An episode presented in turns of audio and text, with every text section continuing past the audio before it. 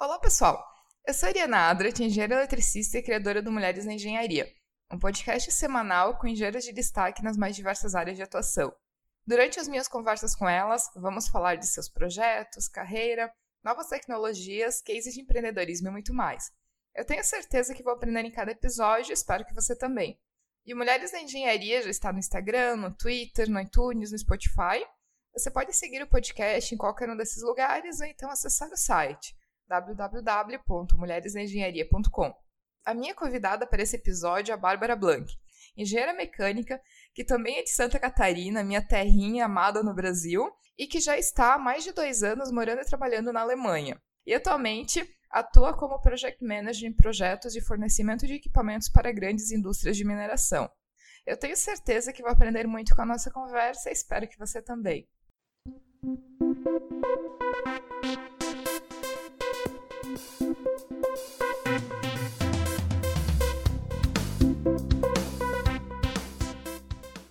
Bárbara, seja bem-vinda Mulheres na Engenharia.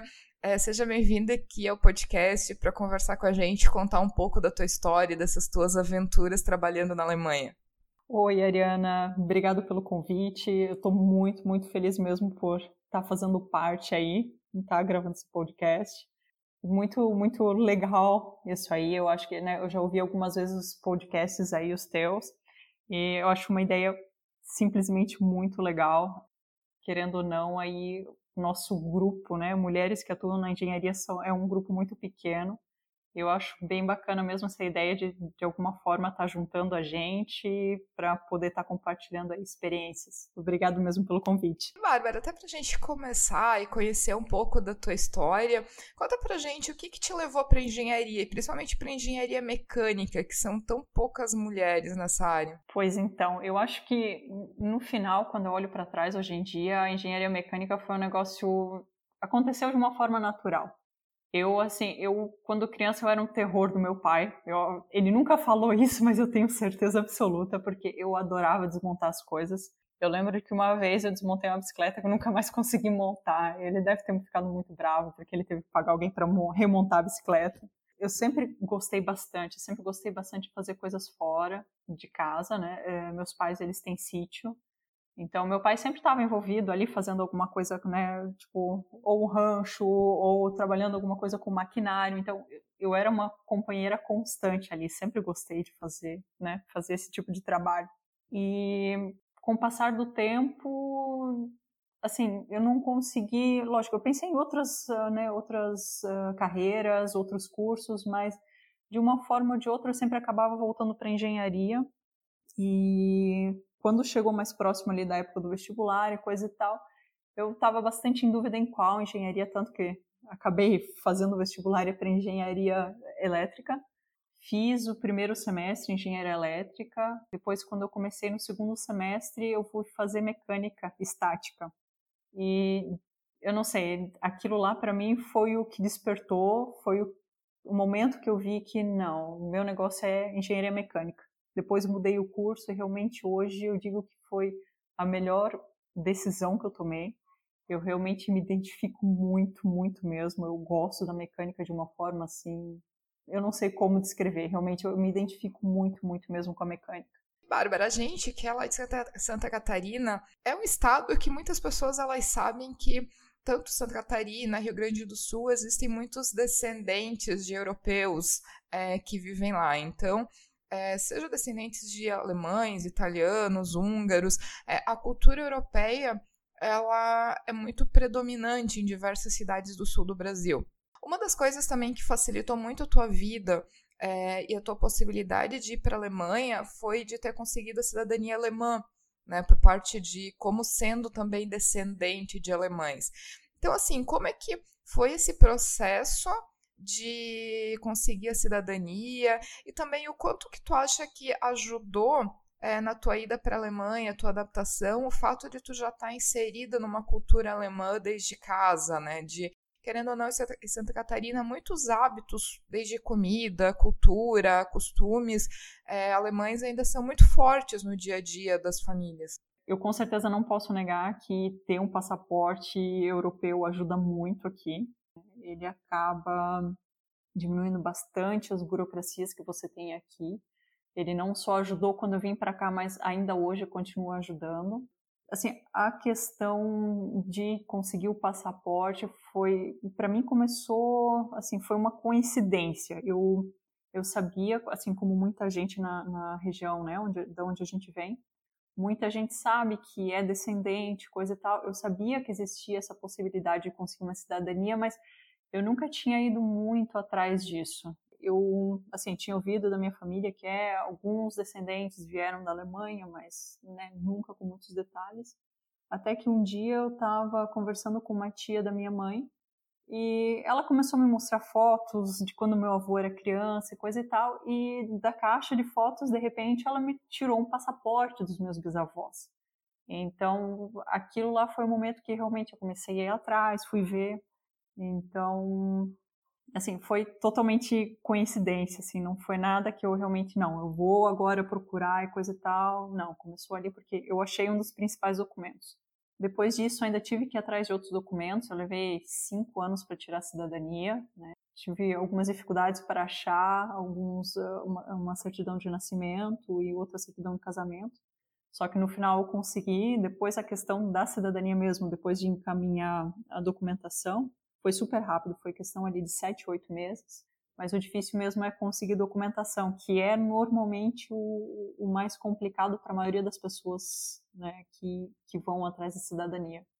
E sobre a questão assim de a minha família tem, tem bastante, tanto que assim, o meu primeiro idioma foi o alemão, né, quando era criança, mas lógico, daí com TV, com escola e coisa e tal, né, português é obrigatório, né?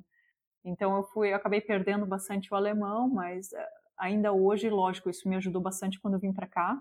É um pouquinho que nem andar de bicicleta. Comecei no começo foi um pouquinho difícil, mas o negócio foi voltando, voltando as palavras e coisa e tal. Então ajudou bastante. É, a minha família também tem bastante desse negócio da cultura alemã. Quando eu vim para cá, lógico, isso ajudou, mas sendo bem sincera, eu achava que ajudaria muito mais. Quando eu cheguei aqui, eu vi que realmente existem muitas diferenças ainda, né? Da, aquela cultura que o pessoal tem na nossa região é uma cultura, assim, é uma cultura mais antiga. O negócio aqui mudou bastante, a cultura já está bem diferente aqui. Então, por mais que tenha ajudado, não ajudou tanto assim quanto eu imaginava. Então. É, entrando um pouco ali no estilo dos alemães, a gente a gente, a maioria dos brasileiros, eles têm muito aquela impressão de que os alemães eles são pessoas que não fazem nada além de trabalhar, que são extremamente inteligentes, rígidos, metódicos, né, que tem até aquelas piadinhas de, dos alemães como sendo muito bravos, né, e que os brasileiros, por terem aquele, é, aquela fama de serem mais preguiçosos, de não gostarem de disciplina, de que os brasileiros eles acabam não tendo muita chance de se darem bem trabalhando na Alemanha. Né? E eu acho que um pouco dessa percepção também vem do que a gente já estava comentando antes, daquela famosa síndrome de vira-lata que o brasileiro tem, de que brasileiro é pior, de que brasileiro não sabe fazer as coisas, e que eu acho que talvez isso não seja tão verdade assim. Então, depois desses dois anos trabalhando ali, tu já conseguiu fazer uma avaliação melhor, assim, de como que é a diferença de trabalho entre os anos que tu passou trabalhando no Brasil e os anos agora trabalhando na Alemanha. Então, como é que tá a tua percepção de dos alemães e de como que é o método deles de trabalho e até como que os brasileiros eles podem ter alguma vantagem trabalhando na Alemanha? Assim, que tipo de vantagem os brasileiros têm? É, vantagens competitivas no ambiente de trabalho comparando com a maneira como os alemães trabalham? Eu, quando, na, quando ainda estava no Brasil, eh, no meu trabalho, eu acabava recebendo muitos clientes alemães. Então, eu sempre tive bastante aquela imagem que realmente os alemães são super eficientes, eles vivem para o trabalho, são né, super inteligentes, as faculdades, as universidades são muito melhores, eles acabam aprendendo muito mais. Quando eu vim para cá, eu realmente, assim, eu vim com bastante medo, sabe? Medo de não conseguir trabalhar o suficiente, de, né, o meu, os meus 200% não, não serem os 100% dele, então, né, eu tinha um pouquinho essa síndrome de vira-lata que o brasileiro tem, infelizmente, mas depois desses dois anos, e assim, agora, né, trabalhei na Alemanha, continuo morando na Alemanha, mas hoje em dia trabalho na Holanda, então também já consigo né, ter uma ideia de como é o, como o holandês também trabalha. E eu posso dizer que a imagem que muitas vezes a gente, né, nós brasileiros temos, principalmente dos alemães, não é exatamente a realidade. Não digo que eles não trabalham bem, eles trabalham bem, mas eles não são muito diferentes da gente, né? Eles, assim, o 100% deles não é diferente do nosso 100%. A única coisa que eu vejo aqui, o que eu sinto bastante aqui, eles, lógico, a Alemanha é um país que tem muito mais história que o Brasil, então ele já tem o sistema dele, tanto, né, assim, falando no geral, é, transportes, toda a parte burocrática e também todo o sistema dentro das empresas é muito bem definido, né? ele, ele, ele funciona muito bem. É, mas o que eu vejo hoje em dia, o que eu senti muito aqui, é que por isso está tão definido, e os alemães eles não têm nenhum tipo de jogo de cintura, uma coisa que às vezes a gente no Brasil, né, normalmente a gente desenvolve muito bem, porque o Brasil é um país que, querendo ou não, é novo, então tem muita coisa que ainda está sendo feita, as coisas não estão, a forma de trabalhar e tudo não está definido.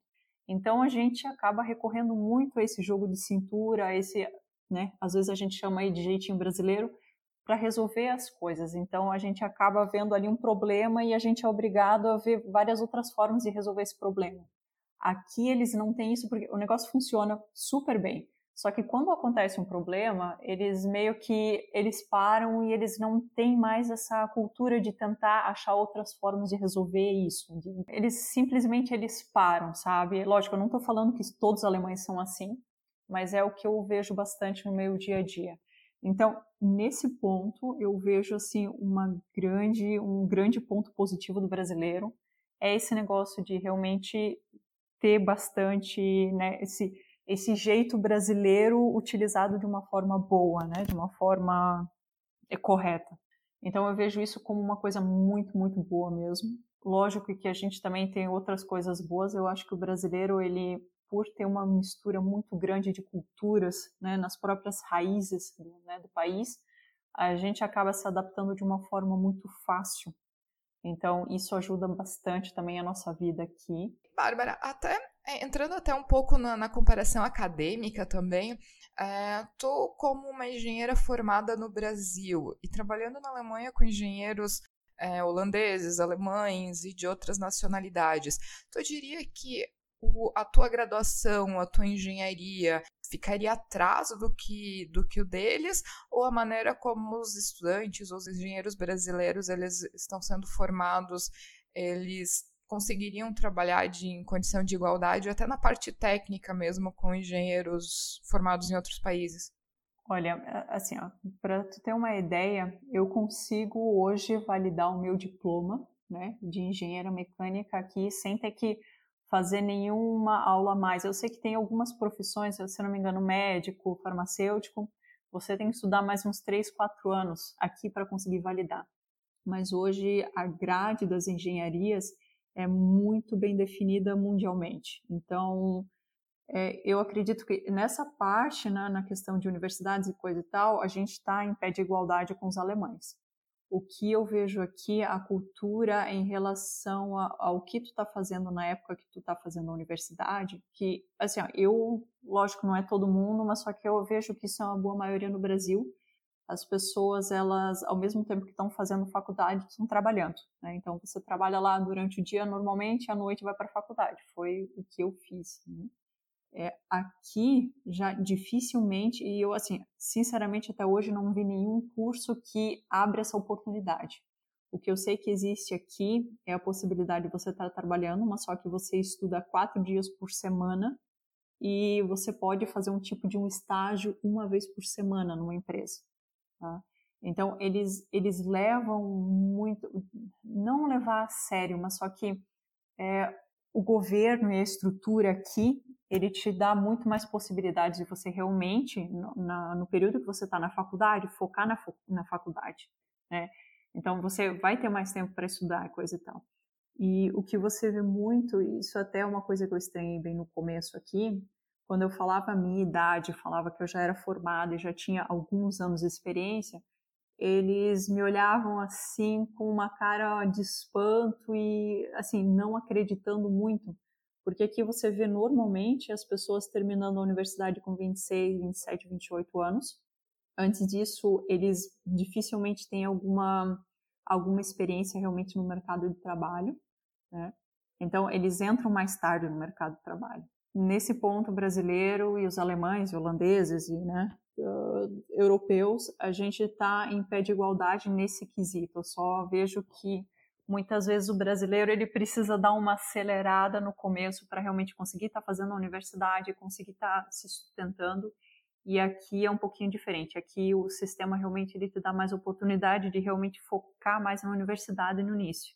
Mas eu acho que por um lado, beleza, o brasileiro talvez não consegue fazer tanto isso na época da faculdade, mas quando você chega aqui com 27, 28, 29, 30, é, você tem muito já mais experiência no, né, de empresas, de trabalho do que os alemães. Então, ali você consegue se destacar. Então, eu acho que né, essa realidade do Brasil ali tem um ponto negativo, só que também quando tu vem para cá tem um ponto muito positivo. Você vem com muito mais experiência para cá e eles olham isso com muito bons olhos na hora de contratar, né? A gente está em pé de igualdade com eles, com certeza. Isso, se não em muitos casos, a gente está um pouquinho melhor até em questão de currículo. E eu acho isso também muito importante, até para quem talvez pense em tentar, é, por exemplo, para as engenheiras que talvez pensem em morar fora do Brasil e que às vezes ficam com medo de justamente de se vão ter conhecimento e se vão conseguir trabalhar fora do Brasil como elas trabalham aqui é, numa empresa brasileira. E hum, eu vejo que muito esse receio acaba bloqueando é, as pessoas de tentarem, de mandarem currículo, de aplicarem para as vagas, porque sempre se sentem inferiores, quando na verdade não. Acho que na verdade tem que, é, tem que ir atrás e tentar, por mais que às vezes a questão de conseguir uma empresa que, se a pessoa não tem cidadania, que consiga uma empresa de que, que faça o processo de visto seja um pouco mais difícil, mas ainda assim existem as possibilidades. Tanto é que eu sou uma prova disso e que eu acabei vindo aqui para o México com a empresa pagando todo, todo o processo de visto e tudo mais. Então, existe sim essa possibilidade, vai um pouco ali de um aviso para as meninas, principalmente que acabam ouvindo a gente, de não terem receio de aplicarem, mandarem currículo e terem certeza de que podem sim trabalhar em outros países é, sem medo. E, Bárbara, entrando agora um pouco até na, no teu dia a dia é, de trabalho. Trabalha como project manager em grandes projetos de mineração, né, numa, numa das maiores empresas do mundo de fornecimento de equipamentos de mineração. Então, assim, como que é o teu dia a dia e como é que funcionam esses projetos, assim? Porque a gente está falando de projetos grandes e também quando a gente fala de plantas de mineração, por exemplo, a gente está falando de plantas que levam anos para serem construídas, equipamentos de grande porte, muitas vezes. Então, como é que funciona essa, esse, esse teu trabalho? A parte de ser project manager, de entrar nessa parte de coordenação, né, de projeto, projetos, contratos, é, assim, é uma área que eu tenho uma verdadeira paixão, né? Já tentei, já trabalhei em outras áreas, qualidade, vendas, é, mas a parte de coordenação de projetos é, para mim, é uma das, uma das é, dos trabalhos que você mais tem visão do, do, produto. Então, você, né, que nem no meu caso, meu dia a dia ali, eu assumo um pouquinho antes de fechar o contrato, né, quando ainda está na, na questão de vendas ali, fazendo ofertas, é, então eu praticamente eu vejo todo o nascimento, eu vejo ali aquela né, a geração, a geração da oferta, a definição do equipamento, né, da, da, da linha de equipamentos, é, passo por toda a parte de né, é, realmente definição, toda a parte do projeto em detalhes, acompanho isso aí, é, toda a parte do, do, nascimento realmente do equipamento, é, compra do, dos componentes, é, eu consigo acompanhar os componentes que são feitos internamente, a montagem, os testes, é, até a parte de que o equipamento é despachado, ele é instalado no cliente, passa por toda a parte de startup, comissionamento. Para mim, a parte de coordenador de projetos é, é imensamente gratificante, mas só que ao mesmo tempo também é extremamente te apresenta desafios diariamente. Então, esse é um ponto que eu acho que o brasileiro se encaixa muito bem com esse negócio de jogo de cintura, é uma coisa que você tem que ter diariamente, porque todo dia vai surgir alguma, algum tipo de problema diferente, algum atraso por algum motivo diferente, algum, algum requisito especial do cliente. E como eu trato com clientes do mundo inteiro, existe muita diferença do que cada cliente quer, por mais que você pega lá uma mina de prata na Austrália, você pega uma outra na África, pega uma outra no Canadá. Praticamente o mesmo produto, vai ser praticamente a mesma linha de, né, de produção né, para retirar realmente o minério, mas é, cada país tem um tipo diferente de legislação, cada cliente tem um tipo diferente de, sei lá, é, é cor de equipamento diferente, é quesito de segurança, eles querem mais sensores, menos sensores, eles querem sensor desse tipo, sensor daquele. Então, é um trabalho extremamente dinâmico. Se você não gosta de alguma coisa diferente todo dia, se você gosta de alguma coisa mais padronizada, não diria que a parte de projeto seria a melhor área, mas se você realmente gosta de um desafio diário, às vezes até mais, é, é um dos melhores lugares, é uma das melhores, um dos melhores trabalhos que se pode fazer. E até para o pessoal ter uma ideia assim de como é que funciona a área de mineração e algumas aplicações, tu pode até dar alguns exemplos, por exemplo, de equipamentos aplicados em, é, em mineração, exatamente o que, que eles fazem, um pouquinho da, de um overview de como que é o processo produtivo numa mina. Pois então, é, a empresa que eu trabalho, na verdade, é um grupo global, né? É, eles conseguem fornecer praticamente todo o equipamento desde o momento de se abrir a mina é, retirar material, transportar, fazer toda a parte de beneficiamento para conseguir tirar uh, o, o, material que não é necessário do minério, né? É, diminuir o tamanho do minério até um, tamanho necessário para que se faça o, o beneficiamento final.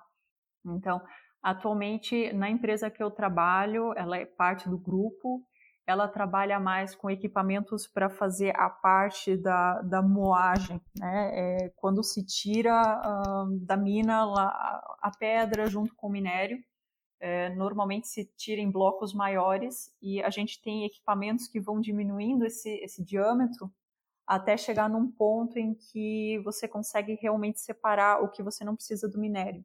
Então, equipamentos que a gente trabalha o Cone Crusher, é, a gente tem o HPGR, que é um equipamento um pouquinho mais novo na mineração, ele é desde a época da década de 80, né, 80, 90, mas só que a mineração é um, é um campo aí, dificilmente ele aceita novidades, ele é muito demorado para aceitar, sabe? Equipamentos novos, tecnologias novas, então você tem que convencer muito o cliente para que ele aceite colocar um equipamento novo. Mas a gente trabalha com isso e também a, a gente trabalha com bombas para fazer o deslocamento. Você depois no final, quando você retirou já o minério, você vai ter uma sobra ali ainda de, né, de saibro de terra e através de bombas e umidificando esse, esse, esse resto, você consegue fazer o transporte, em vez de usar caminhões ou alguma coisa assim, você consegue fazer esse transporte através de bombas. Para ter uma noção, essa empresa onde eu trabalho hoje em dia, um dos, um, um dos maiores projetos que eles tiveram é, em quesito distância para bombear material foi justamente no Brasil, é uma linha de 500 quilômetros, 500 e poucos quilômetros, que eles fazem através de duas estações de bombeamento. Tem uma primeira próximo da mina, essa primeira consegue, né, uma bomba consegue bombear ali material a 250 quilômetros, chegando numa segunda estação, onde tem uma segunda bomba que faz mais uma vez esse processo, desloca mais 250 quilômetros até o ponto onde essa sobra vai ser despejada e armazenada é aí um campo bem, bem interessante mesmo. É um dos mais antigos, se for olhar na história, porque a gente aí usa minério né, desde os primórdios. mas é um campo assim que hoje em dia, por causa dessa pressão toda, por causa do meio ambiente, tudo, é um campo que está sofrendo bastante pressão para se atualizar, para começar a optar por novas tecnologias, para estar tá oferecendo é, soluções mais eficientes e seguras, né? A gente teve um, infelizmente, um grande exemplo aí no Brasil do rompimento de uma barragem. Isso, esse tipo de, de acontecimento aí é, é o que está forçando bastante essa indústria a se atualizar. Então, eu estou numa empresa que olha bastante para a questão de novas tecnologias, como se tornar mais eficiente, como se tornar mais seguro. E eu acho assim, a área de mineração, ela é muito ela é uma área tradicional e ela trabalha muito com equipamentos muito robustos. Então, é uma área que tem que ter uma confiabilidade nos equipamentos é, muito grande. Então, nisso assim, eu até entendo o fato de ser uma é uma indústria um pouco mais relutante na hora de aceitar novas tecnologias e deixar de lado tecnologias que já se têm provado ao longo das últimas décadas como confiáveis e que realmente podem fazer o trabalho. Porque, como tu mencionou, é, bombeamento de 500 quilômetros exigem equipamentos muito robustos, exigem uma confiabilidade muito grande nesses processos, né? Então, até as novas tecnologias acabarem se provando como adequadas e confiáveis, isso leva um certo, um certo tempo. E eu espero que sim, seja uma tendência na mineração esse olhar um pouco mais para a segurança também, em detrimento de, às vezes, um pouco do dos baixos custos, até porque o Brasil já teve eh, essas duas grandes tragédias de rompimentos de barragens que acabaram, enfim, acabam manchando um pouco a, a percepção das pessoas com relação à indústria de mineração, mas as pessoas têm que lembrar que todo e qualquer material que elas usam metálico, eles vêm, vêm da indústria de mineração. Então, é uma indústria que é necessária para as coisas todas as coisas que usamos no dia a dia. Então, se a gente tem uma geladeira, é porque de alguma maneira teve, teve uma indústria de minério extraindo é o aço que conseguiu é, chegar ao ponto de fazer as chapas metálicas usadas na geladeira. Mesma coisa nos carros, a mesma coisa. No nosso dia a dia, a indústria de mineração ela está muito presente, ela acaba sendo muito necessária também. Às vezes as pessoas pensam na indústria de mineração como algo distante, é, e não associam com tudo que a gente usa no dia a dia e que é possível graças aos minérios extraídos da natureza. Hein? É, na verdade, assim, é, é uma indústria, a gente pode dizer que é um mal necessário, né? A indústria de mineração. E mesmo aí para as novas tecnologias que a gente está tentando, né? Que nem carros elétricos. Querendo ou não, você precisa do lítio para bateria. Então, de onde é que vem? Vem da mineração. É, tanto que é, é um campo assim que, lógico, assim como qualquer outro segmento, né, tem altos e baixos, mas só que você dificilmente você consegue ver, né, na, na trajetória da mineração um baixo muito grande, porque ela é, é como você falou, ela está totalmente no nosso dia a dia. É, tá lá é, na louça que você utiliza, né? Você tem a cerâmica, você tem né, os garfos você vai também você vai precisar você tem o teu carro, você tem a questão o asfalto que é utilizado para você, né, na sua rua ali para você poder passar com o seu carro. Então, é, tá presente em tudo. Você, inclusive o vidro, né, também. Então, está muito presente no dia a dia. Por isso que eu acho tão importante uh, as empresas de mineração e não só realmente a, as empresas que fazem a mineração em si, as minas, mas também as empresas que fornecem equipamentos olharem cada vez mais nessa direção de conseguir é, ter mais eficiência nos equipamentos, tá utilizando aí menos água, tá poluindo menos, criando ambientes com muito mais segurança para os trabalhadores, para o meio ambiente e também né, para as pessoas em geral que estão lá, vivem é, próximas de Minas. Então, eu acho que isso, isso aí, essa, essa tendência é uma tendência que vem para ficar, né? É, não só na mineração, mas eu vejo no geral óleo e gás, é, todos os outros mercados, mas com certeza está vindo agora com muita, muita força na mineração. Bárbara, está entrando um pouquinho no nosso momento cultural aqui. É, conta um pouco pra gente como que é essa, essa vida de trabalhando com gente do mundo inteiro. Então, o que é trabalhar, é, a de trabalhar com pessoas de tantas culturas e maneiras diferentes de trabalhar? Assim, né, hoje, hoje em dia eu moro na Alemanha, cruzo a fronteira todo dia para a Holanda, é, no meu ambiente de trabalho, além dos holandeses, além de, né, dos alemães que tem lá, eu trabalho com pessoas da África do Sul, a gente tem algumas pessoas da Austrália, eu tenho uma colega que ela trabalha em vendas, que ela é da Venezuela. É, é uma coisa, é um desafio todo dia, porque é um mix tão grande de idiomas e de culturas e de formas de pensar, né, que às vezes você aí você tem um bom trabalho para conseguir ter um ambiente tranquilo e ter um, né, uma convivência tranquila. Mas também é, é, é uma experiência incrível, porque você acaba aprendendo tanta coisa. É, eu sei que esses dias mesmo a gente estava sentado lá e daí tinha veio um cliente do Canadá e a gente conversando e a gente falando sobre a questão imobiliária em cada, cada lugares aí, então a gente, né, eu consegui falar um pouquinho sobre o Brasil, ele falou sobre Canadá, depois a gente ouviu alguma coisa como é que estava a situação aqui na Holanda, na Alemanha, aí já teve outra pessoa já que veio ali e falou, ah, como é que está a questão na Inglaterra também, então é, você acaba é, recebendo tanta informação convivendo num ambiente desse que assim, você acaba evoluindo muito mais rápido do que se você tivesse convivendo num ambiente ali com as mesmas pessoas, com a mesma cultura, sabe? Então, eu acho que isso acaba te enriquecendo muito, muito mesmo. Você começa a ver as coisas por outros ângulos, né? É, isso eu não digo só na questão, né, ah, no trabalho, mas também na tua vida particular depois e você você acaba vendo, né? Você acaba podendo ter mais ideias como eu posso melhorar. É, Existem outras formas de atingir o mesmo objetivo. Então, eu acho que isso acaba te enriquecendo muito essa convivência com outras culturas. É uma coisa que eu indico para todo mundo. Eu sei que eu já passei por isso no começo da minha carreira. Era aquela insegurança em falar com alguém, às vezes por causa do idioma, outras, né? Porque você tem aquele certo receio de, tipo, né, sair da tua bolha de conforto aí.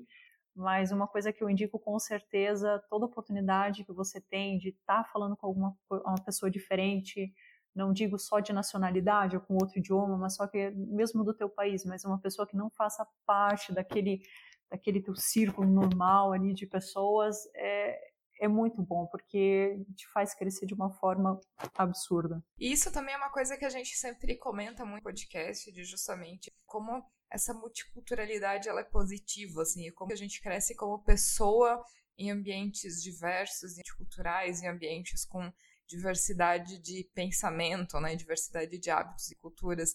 Então, acho que é, é, uma, é algo assim que nos traz muitas coisas boas e muitos amadurecimentos como pessoas, assim. Então acho que deve ser incrível essa tua vida ali também trabalhando com tantas pessoas diferentes. E Bárbara, até pra gente saber um pouco da tua vida na Alemanha, tem alguma curiosidade, alguma situação engraçada, algum momento assim que tu pensou, meu Deus do céu, o que que eu fiz aqui? Eu posso aquela vergonhinha básica de quem tá morando em outro país? Olha, assim, ó, é, esse tipo de história é uma coisa que, assim, né, quando você, você muda de país e coisa e tal, você acaba tendo muito mais experiências num curto período de tempo do que você teria normalmente ainda, né, morando na mesma cidade que você sempre morou. E lógico que essas experiências sempre envolvem algumas coisas super engraçadas, coisas, né, que, assim, eu acho que uma das primeiras e uma das mais marcantes, talvez pode ser uma das mais bobas, mas Aqui, a, questão dos supermercados aqui é uma coisa, se você falar com qualquer um que já morou na Alemanha, mora na Alemanha, tu pode ter certeza que isso vai ser um ponto que eles vão ressaltar.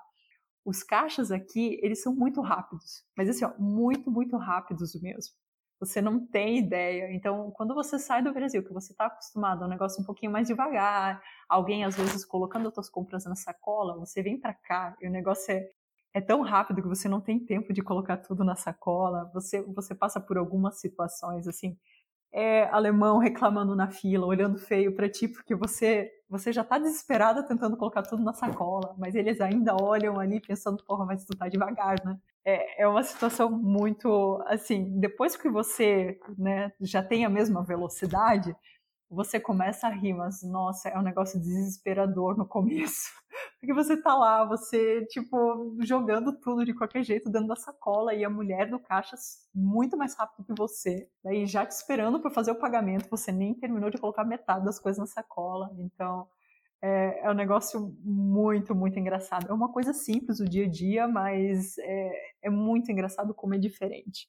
É, lógico, eu tive outras experiências, eu, eu tive que tirar, a carteira de motorista aqui na Alemanha de novo. Né? É, você consegue utilizar a tua carteira brasileira durante seis meses aqui, mas depois, se você continuar no país, você precisa refazer a carteira. Então, nossa, eu me senti uma adolescente com 18 anos de novo, refazendo a carteira com 30. Né? Então, foi muito engraçado também. Eu passei por situações muito, muito engraçadas assim, esse tipo de esse tipo de, de situação aí é difícil você conseguir escapar. Tem uma outra situação, é muito engraçada, hoje eu ainda faço e assim, tipo, não quero nem saber, vou continuar fazendo. Como a maioria dos brasileiros, eu adoro usar havaianas, né? Eu, quando negócio, a temperatura tá agradável aqui, eu uso, eu saio, vou pro mercado com havaianas. E até hoje não teve uma vez, uma vez que não teve alguém que me olhou assim de uma forma meio estranha porque eu estava usando havaianas.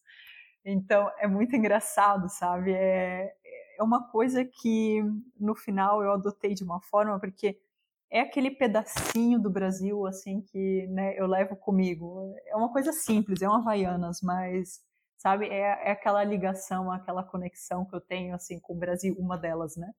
Então, eu sinceramente não tô nem aí. Toda vez eles me olham com cara feia, mas tô eu lá de Havaianos no mercado, né? Cá entre nós, que cá entre nós é muito mais bonito do que usar a sandália com meia que os alemães usam, né?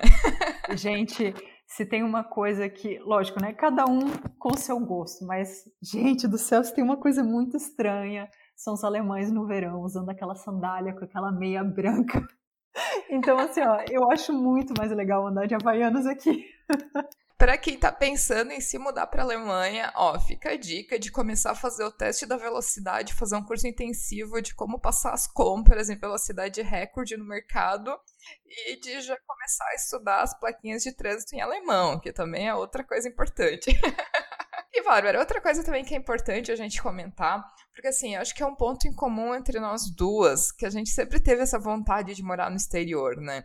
E tanto é que acabou tu na Alemanha, eu aqui no México, e é, até no, na história aqui do podcast do Mulheres da Engenharia, que já tá chegando no episódio 50, que nem eu não consigo acreditar nisso, mas que já passaram engenheiras aqui que moram nos Estados Unidos, no Canadá, na Eslováquia, Londres, enfim, a mulherada, as engenheiras, elas estão mandando ver e arrasando no mundo inteiro, assim, que é uma coisa que eu acho super legal, assim, dá maior orgulho da mulherada. O que que tu falaria para as outras engenheiras que ainda estão no Brasil, trabalham lá, mas que têm essa vontade de viver, de morar no exterior e morre, morrem de medo, assim, ou tá faltando aquela pontinha de incentivo para tomar uma atitude? Olha, o que eu digo é vai. Se você tem essa vontade, é, aproveita. É uma oportunidade incrível. É, você não vai melhorar só como profissional, mas você acaba melhorando muito como ser humano. Você acaba mudando muito os seus conceitos e eu acredito que para melhor você acaba realmente vendo, você acaba sentindo e vendo a importância da tua família muito mais do que, né, se você tivesse lá no dia a dia com eles, porque aí realmente você vê como faz falta e como eles são importantes. Você acaba revendo muito os teus conceitos de amizade, porque pelo menos assim para mim todas as amizades que eu fiz aqui são amizades assim que eu realmente eu não lembro não né de ter passado pelo Brasil. Não é aquela ideia né aquela amizade de ah momentos bons barzinho e festa e coisa e tal. É realmente uma amizade de estar tá ali junto em todos os momentos nos bons e nos ruins. Então eu revi muito esse, esse meu conceito de amizade e fiz amizades incríveis que eu sei que eu vou levar para o resto da vida. sabe? E lógico, a questão profissional também, você vai crescer de uma forma absurda e eu acho que todo mundo sabe que alguém que trabalhou fora depois, né, se volta para o Brasil, volta com um ponto super positivo no teu currículo, porque as empresas realmente gostam de ver isso e não porque ah, veio para um país onde as coisas funcionam e aprendeu como funcionam. Não. Eu acho que é muito mais pela questão de ver que a pessoa foi para fora, né, teve coragem de fazer isso aí e tem essa, essa flexibilidade, essa adaptabilidade. Encorajo todo mundo que me diz, ah, eu tenho vontade de ir. Só que, lógico, ao mesmo tempo, eu sou uma daquelas que eu nunca vou te indicar, ah, você tem vontade de vir, esquece tudo, vende tudo e vem com a cara e coragem. Não, eu nunca, né? É uma coisa que eu não, eu sinceramente não indico. O que eu indico é, você quer vir, então venha preparado, porque vai ter, vai ter momentos maravilhosos e a maioria deles, posso dizer que a maioria deles são maravilhosos, as experiências, o que você vai ver, as oportunidades. Só que também existem momentos difíceis. Eu acho que para esses momentos difíceis você precisa estar preparado. Eu passei por alguns deles e se não fosse essa, essa preparação, esses alguns anos ali de preparação, eu não teria conseguido passar por eles, sabe? Então, se você quer vir, venha, mas venha preparado também. É, e eu acho assim também outro ponto que eu, que eu adicionaria é que justamente tu não precisa às vezes se mudar do país para começar a buscar alguma coisa. Enquanto tu tá no Brasil, já pode começar a buscar trabalho, a buscar opções, talvez uma opção de estudo no exterior. Então não é simplesmente ir na loucura, né? É ir Sim. com um planejamento e estruturar essa vontade e fazer com que ela se torne real. Né? E eu acho assim, os engenheiros e engenheiras são muito bons em planejamento. Então, de usar um pouco esse conhecimento, essas habilidades para fazer o planejamento da sua própria carreira e de buscar alternativas melhores para sua carreira. E hoje a gente tem, por exemplo, o LinkedIn, que é uma opção muito boa de buscar trabalho é, em outros países. Então, assim, acho que é um pouco também de, de começar a buscar isso quando se tem vontade, né? Não esperar que a oportunidade bate na portinha, porque dificilmente vai bater. É, e assim, ó, o que eu digo, assim, para quem quer fazer uma mudança dessa aí, mesmo assim, tem muito medo, o Brasil é um país muito grande, você vai achar você vai achar o mesmo idioma, mas você vai achar culturas muito diferentes. Então, assim, ó, você não precisa se mudar para o México, para a Europa, para os Estados Unidos ou para qualquer outro lugar. Se você realmente tem essa vontade de mudar, então, de repente, dá esse primeiro passo, se muda né, para um outro lugar dentro do Brasil. Então, eu acho que depois que você dá esse primeiro passo, você começa a se sentir mais seguro para poder dar o próximo passo. Mas eu acho que o importante é isso: se você tem essa vontade, mude. Independente se a vontade é mudar de endereço, mudar de país ou mudar de trabalho. Então, eu acho que assim, toda vez que você tem vontade de mudar, mude, porque é isso que te faz sair da tua zona de conforto e, querendo ou não, sair da zona de conforto é, significa aprender, ter experiências, podem ser boas, podem ser ruins, mas você aprende, eu acho que qualquer aprendizado é extremamente importante. Bárbara, até pra gente finalizar e aqui, é, tu poderia deixar uma mensagem final para quem está ouvindo a gente, uma mensagem assim de desses teus anos todos de carreira, todas as experiências que tu já passou, assim, qual que talvez é um, um aprendizado ou até uma recomendação de livro, alguma coisa que tu gostaria de deixar aqui para quem está ouvindo? Olha, eu acho que, né, um dos conselhos, uma das coisas que eu digo é se você realmente tem né, vontade de fazer, faça, mude, outra coisa que eu sempre tentei seguir na minha carreira e posso dizer que isso até hoje me ajudou. Eu sempre me preocupei bastante em realmente ser feliz com o trabalho que eu faço. Né? Tudo bem que salário é importante, dinheiro você precisa, mas tente achar alguma coisa em que você realmente que você realmente tenha paixão.